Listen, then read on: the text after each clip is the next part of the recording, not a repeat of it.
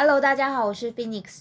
我今天要朗读的神书是《崇教真光》十二月份的《崇教真光志》，翻译自 Sukunushi Sama 的寸教，光明磊落的实践正法。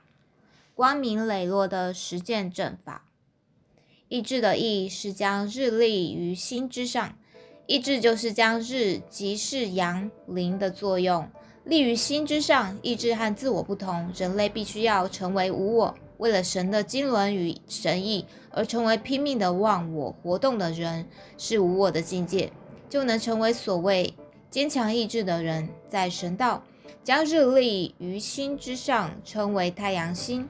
太阳心的本质是能清楚的区别正善、洁净明亮的顺直之心，也就是清明正直。耶稣说：“童心不足，不得入天国。”小孩其实是天真烂漫的。听到带领者的声音也是饱满的声音，没有任何欲望。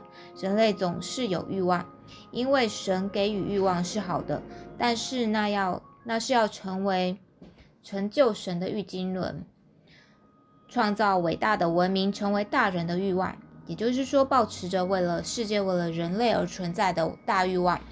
即使认为举手示光是很重要的，是为了导正社会。也会因为不好意思、没有面子而不敢做神像严禁这样的欲望。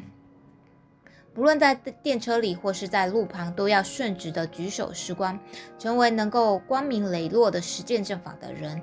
希望能转换成拥有那样大欲之人。如此一来，将会出现不可思议的妈之力量，发生意想不到的奇迹。神会回应，给予奇迹。